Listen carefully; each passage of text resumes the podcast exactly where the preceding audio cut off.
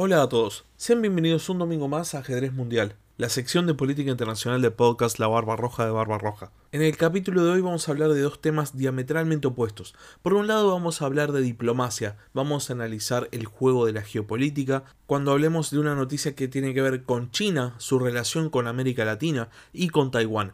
Y por otro lado, vamos a hablar acerca de un informe de la ONU que nos da a entender la realidad del infierno que es la guerra. Empecemos con el capítulo.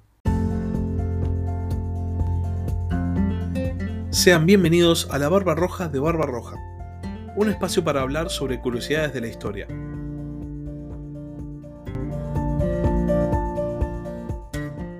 La primera noticia de la cual vamos a hablar en el capítulo de hoy, como decía en la introducción, tiene que ver con el mundo de la diplomacia. Después de una reunión entre autoridades de Honduras y de China, el país centroamericano anunció que va a romper relaciones con la isla de Taiwán y va a establecer, en cambio, relaciones con China. Esta es una más de la oleada de pérdidas diplomáticas que tiene la isla de Taiwán desde que asumió la presidente Tsai Ing-wen en el 2016. De hecho, en este periodo de tiempo de tan solo siete años, hubo nueve países que decidieron cambiar sus tratos con la isla por tratos con la China continental. De esta manera, a Taiwán solo le quedan 13 países que reconocen a la isla oficialmente como un Estado soberano, y entre esos países se cuentan el Vaticano, un par de iberoamericanos, entre ellos Paraguay, y después un país de África y otros países isleños, sobre todo en el Caribe o en el Pacífico Sur. Antes de hablar acerca de las implicancias de este cambio de postura por parte de Honduras, hablemos un poco acerca de qué es lo que dijo el gobierno de Xiomara Castro con respecto a esta decisión. Y cito, Honduras reconoce la existencia de una sola China en el mundo, y Taiwán forma parte inalienable del territorio chino. Honduras se compromete a no volver a tener ninguna relación o contacto de carácter oficial con Taiwán. Con respecto a estas declaraciones, el canciller hondureño Eduardo Enrique Reina dijo que fue la propia presidenta de Honduras, Xiomara Castro, la que le dio las instrucciones de hacer esto. Y por otro lado, en una reunión entre el canciller de Honduras y el ministro de Exteriores chino, obviamente la parte china dijo que Honduras estaba tomando la decisión correcta. Ahora sí, dejando de lado las citas, hablemos un poco acerca de qué es lo que implica esta decisión por parte de Honduras. China tiene una política diplomática muy específica. Negocia con aquellos países que no reconozcan a Taiwán como un Estado independiente.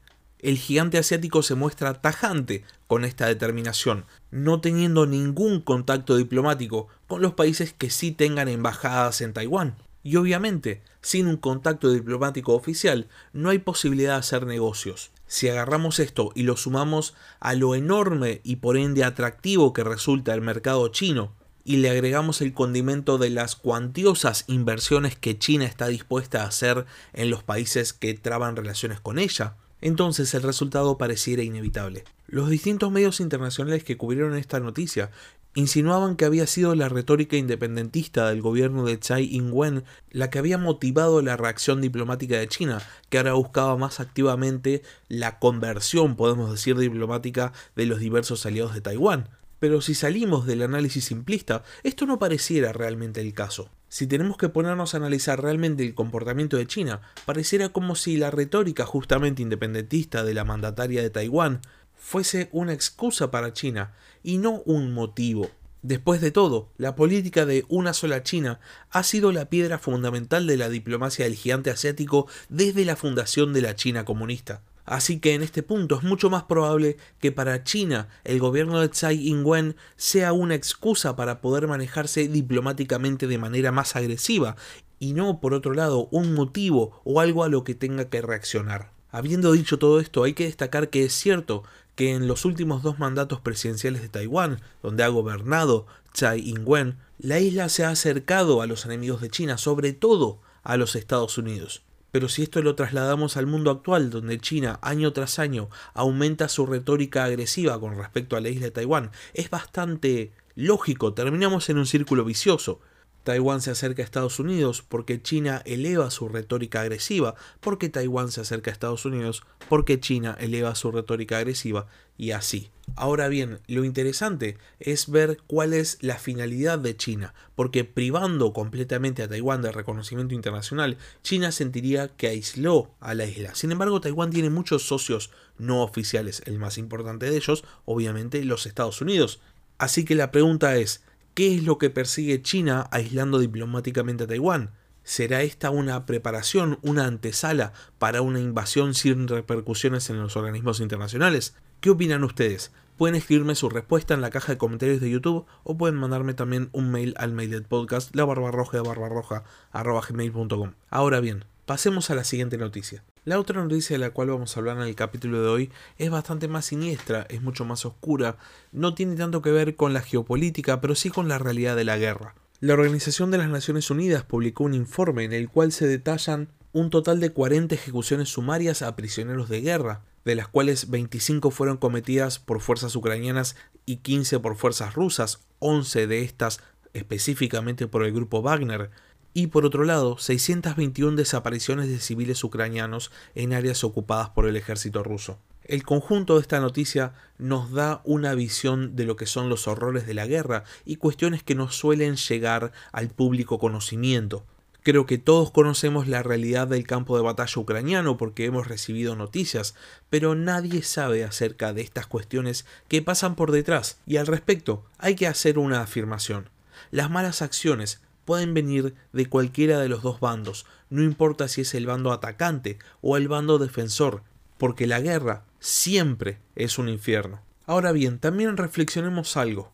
Muchos medios políticamente comprometidos utilizaron este informe de la ONU para decir, ja, vieron, al final los ucranianos por lo menos también son los malos. Y acá hay que decir algo muy importante. Los crímenes cometidos por ambos bandos no justifican a la propia invasión, de la misma manera que ser invadido no justifica los crímenes de guerra.